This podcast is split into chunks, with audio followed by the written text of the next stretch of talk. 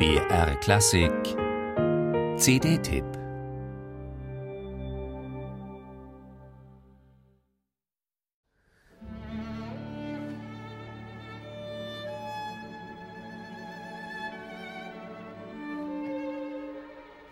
Wunderkind, erfolgreicher Opernkomponist, dann ein Meister der Filmmusik, schließlich ein traditioneller Symphoniker. Erich Wolfgang Korngold wird kurz vor der Jahrhundertwende 1897 in eine Wiener Musikerfamilie geboren. Von Wien nach Hollywood führt ihn sein Lebensweg, allerdings nicht freiwillig. Als 1938 der sogenannte Anschluss Österreichs an Nazi-Deutschland erfolgt, bleibt die österreichisch-jüdische Familie Korngold in den USA. Das Komponieren für den Film wird die Haupteinnahmequelle der Exilzeit, auch wenn sich Korngold weiterhin mit anderem beschäftigt und Stücke schreibt, die meist nicht veröffentlicht werden. Als Erich Wolfgang Korngold, 60-jährig in den USA, stirbt, gilt er als konservativer Moderner, als unzeitgemäßer, vielfach verkannter Komponist. Einzig sein Violinkonzert hat sich dem Vergessen hartnäckig widersetzt.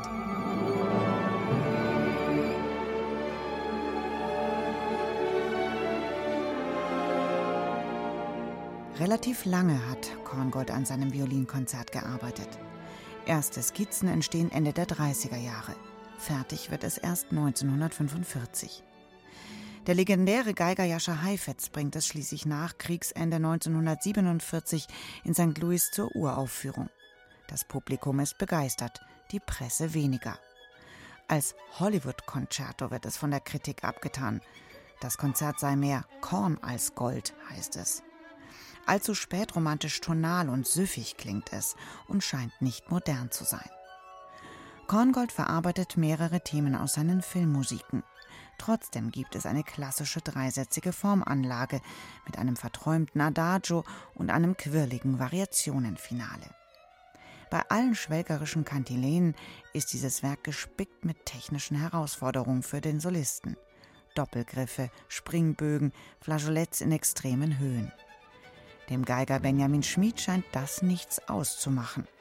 Ganz offensichtlich ist ihm keine Schikane zu schwer, keine Melodie zu lang, keine Phrase zu leicht.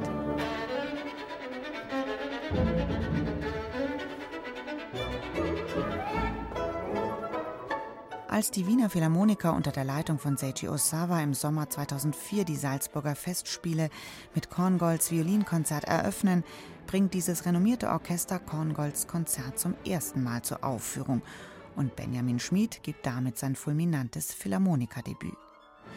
Der Konzertmitschnitt vermittelt neben einer ungemein packenden Interpretation besonders auch diese spannungsgeladene Atmosphäre.